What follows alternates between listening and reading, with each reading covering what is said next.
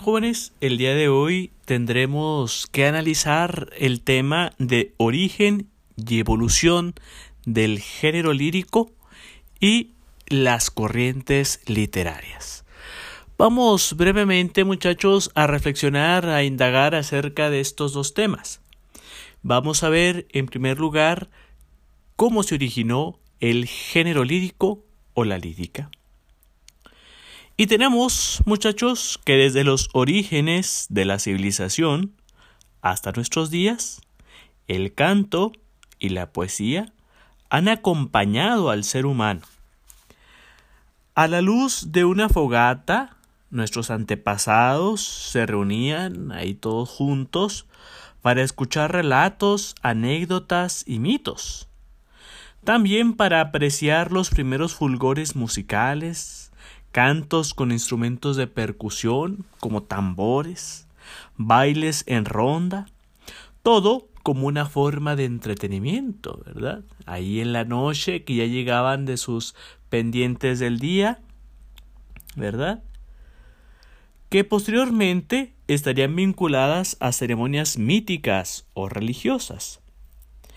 Pero fue la escritura la que dio soporte a nuestro pensamiento y con ella comenzó el periodo que, que consideramos como historia.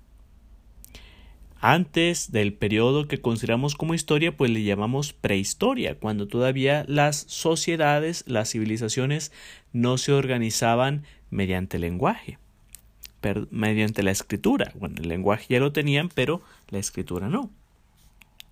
Si bien los conocimientos y experiencias adquiridos por el hombre pasaban de generación en generación, de forma oral, es decir, contándoselo uno al otro, la escritura vino a consolidar la memoria social, es decir, a plasmar, ya sea en, en los pieles de animales, ¿verdad? aquellos papiros elaborados de de pieles de animales o cortezas de árboles, Ahí plasmaban de manera directa pues los acontecimientos y ya no había esta corrupción en, el, en la anécdota, en la charla, en la experiencia, ¿verdad?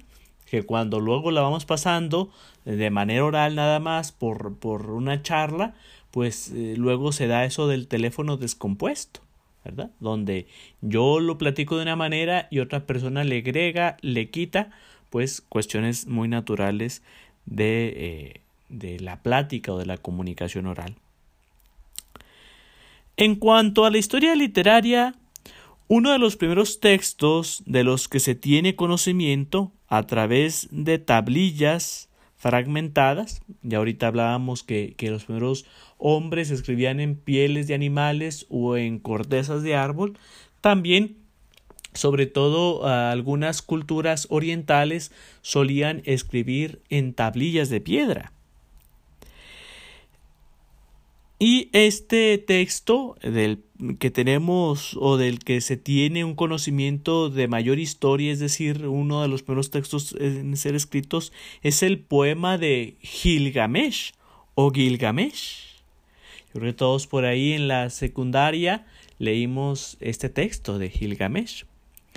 Una historia mítica que data del año más o menos del 2600 antes de Cristo aproximadamente, que cuenta en verso, es decir, es una narración que no está en, en, en, párrafos, sino está en versos, como se escriben los poemas, aunque no es un verso lírico, ¿verdad? Sino épico, porque nos narra la historia de un, de un personaje concreto, en las cuales nos cuentan las aventuras del rey Gilgamesh, quien luchó contra gigantes sobrevivió al diluvio universal y buscó la flora, la flor de la inmortalidad.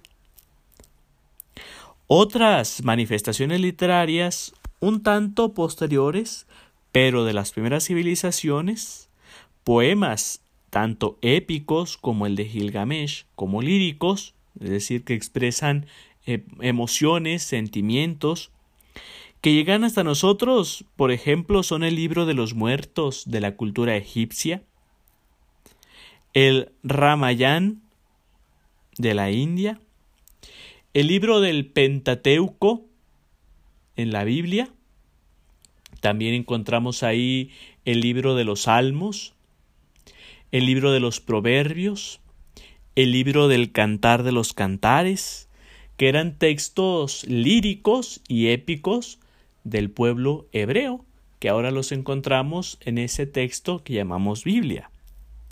Y así como muchos otros textos de la antigüedad. Entonces, jóvenes señoritas, podemos decir que eh, la lírica pues ha acompañado de cierta manera a la humanidad desde casi sus orígenes. Ha sido una, manera de expresar sentimientos, emociones, sensaciones, pero también de expresar vivencias personales de algunos individuos. Ya ustedes analizarán con mayor detenimiento eh, cómo evolucionó la lírica y qué aportaciones tuvo la lírica a través del tiempo. Pues bueno, ahora analicemos lo que son las corrientes literarias. Y una corriente literaria, muchachos, pues ya habíamos platicado en la etapa pasada que la literatura tiene o nace bajo un contexto social, económico, histórico concreto. Pues bueno, las corrientes literarias jóvenes son una clasificación que hay dentro de la, la, literatura, ahora concretamente dentro del género lírico, que se han ido haciendo a través de la historia. Y vamos a ir viendo cada una de ellas. Tenemos en primer lugar a las literaturas antiguas. Que estas literaturas antiguas vamos a tener que se, se presentan en un periodo más o menos del año 2000 antes de Cristo al siglo III después de, de Cristo. Encontramos aquí con el nacimiento de la escritura se dan los albores literarios, importantes aportaciones de las culturas mesopotámicas, egipcias, india, china, árabe y hebrea. Es decir, serán las primeras culturas en las cuales se tendrá esto de eh, los primeros textos del género lírico. Posteriormente tendremos el esplendor griego, que el esplendor griego lo tenemos del siglo V a el siglo II antes de Cristo.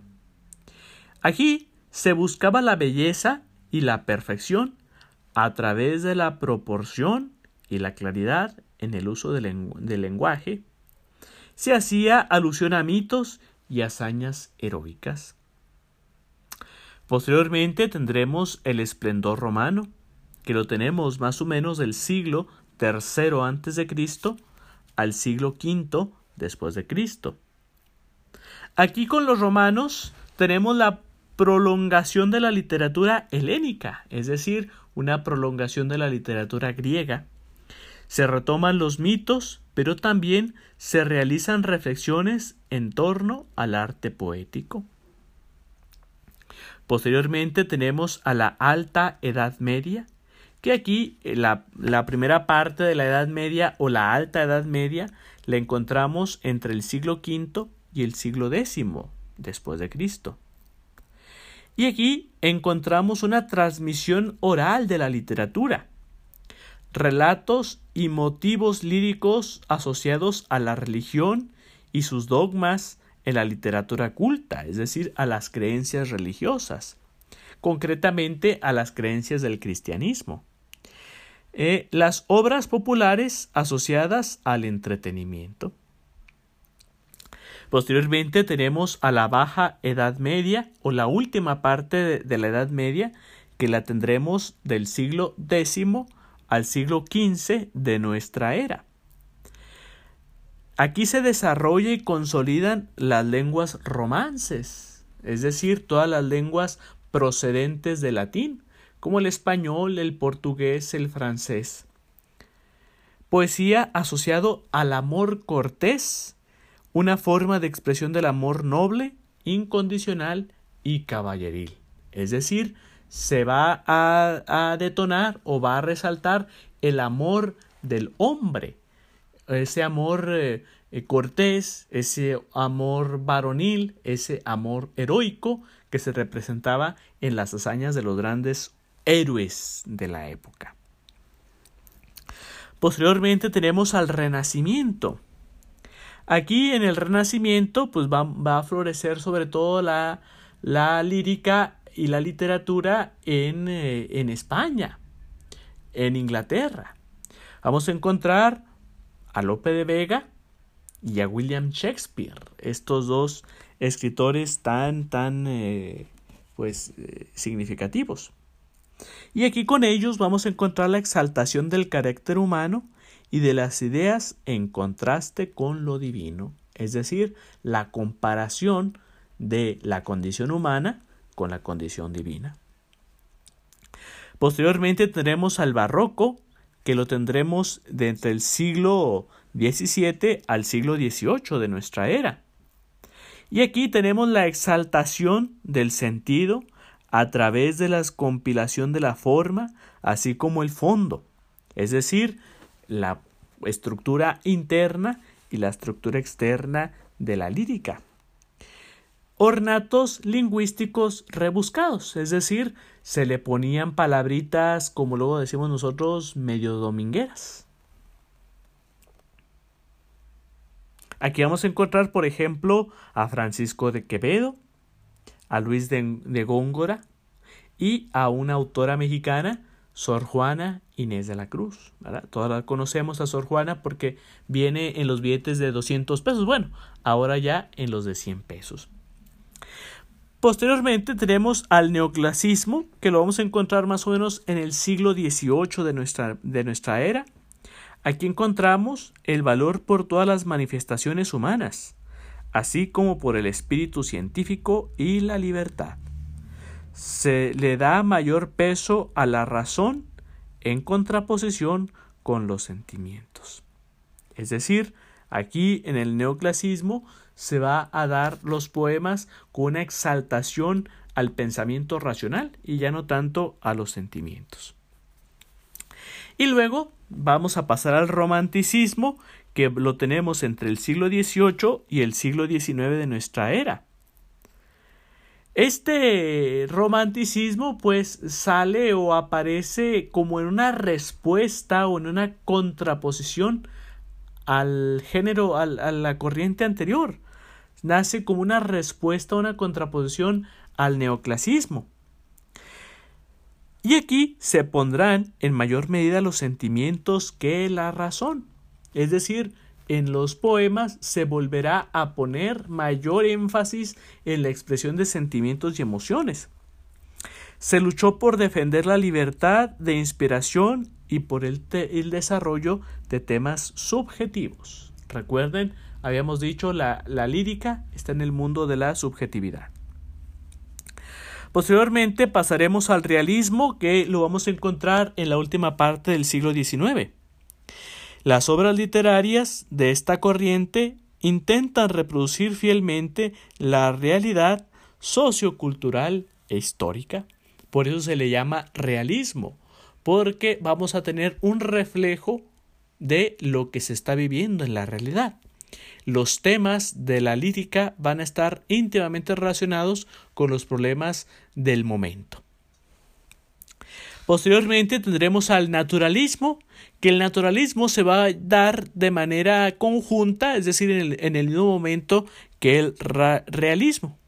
El naturalismo también lo vamos a encontrar en la última parte del siglo XIX. Aquí se buscaba escribir con apoyo del método científico a través de indagaciones y recopilaciones de datos. Se hace hincapié, se hace énfasis en los aspectos negativos de la sociedad. Y ya casi, muchachos, en los últimos años, dos, tres años del siglo XIX, vamos a encontrar al simbolismo como una respuesta también del naturalismo. Este movimiento del simbolismo surgió como reacción frente al realismo y al naturalismo. Por eso se va a dar, se van a dar en la misma época, en el mismo periodo, en la última parte del siglo XIX. Se intenta dar voz a los misterios e, y a las cosas intangibles. Posteriormente tenemos al vanguardismo, que es una nueva corriente literaria que la vamos a encontrar a principios del siglo XX, que se orienta hacia la libertad, en oposición a las grandes guerras. Recuerden, eh, encontramos principios del siglo XX, la Primera, la Segunda Guerra Mundial. Famosos movimientos como expresionismo, cubismo, dadaísmo, futurismo, surrealismo, etc., tienen su origen aquí en el vanguardismo. También, ya a finales del siglo XX, encontraremos a las literaturas contemporáneas. Y aquí en las literaturas contemporáneas, es decir, pues básicamente lo que pasó hace algunos años, en el siglo XX, antes del año 2000, encontramos a Pablo Neruda, Octavio Paz, José Luis Borges, Mario Benedetti y Jaime Sabines, autores literarios de la literatura muy importantes para finales del siglo XX. Y aquí ellos van a explorar los nuevos rumbos literarios a la par de la exaltación nacional de cada uno de sus países, sin dejar de lado la cultura universal. Y por último, jóvenes, pues tenemos las últimas expresiones de las corrientes literarias, las más modernas, que las vamos a llamar como rumbos literarios del nuevo milenio, es decir, todo lo que va a pasar del año 2000 hasta nuestros días, es decir, del siglo XXI. Aquí vamos a encontrar una ruptura con los movimientos anteriores. Vamos a tener nuevos enfoques multidisciplinarios y el apoyo de la tecnología. Es decir, que ya la lírica no solamente se va a escribir de manera formal en los libros, sino que también la vamos a encontrar pues en las redes sociales y van a ser producto del el pensamiento y la experiencia de básicamente cualquier persona. Pues bueno, jóvenes, de esta manera brevemente hemos analizado cómo la lírica se ha originado y esto de las corrientes literarias recordando que el origen de la, del, del género lírico o de la lírica pues va lo vamos a encontrar en las primeras civilizaciones como una manera de sociabilizar, una manera de entretenimiento, una manera de hacer un recuento del día de una manera bella, poniéndole un poco de música, dándole un poco de danza, dándole un poco de rima, de, de, de ritmo, y las corrientes literarias, pues es la división a través del tiempo que tiene el género lírico. Es decir, ya que debido a ciertos periodos históricos, la lírica, junto con toda la literatura, ha tenido temas y modos distintos de llevarse a cabo. Bueno, jóvenes, espero que haya sido bastante significativo y de bastante utilidad esta audioclase. Nos vemos pronto.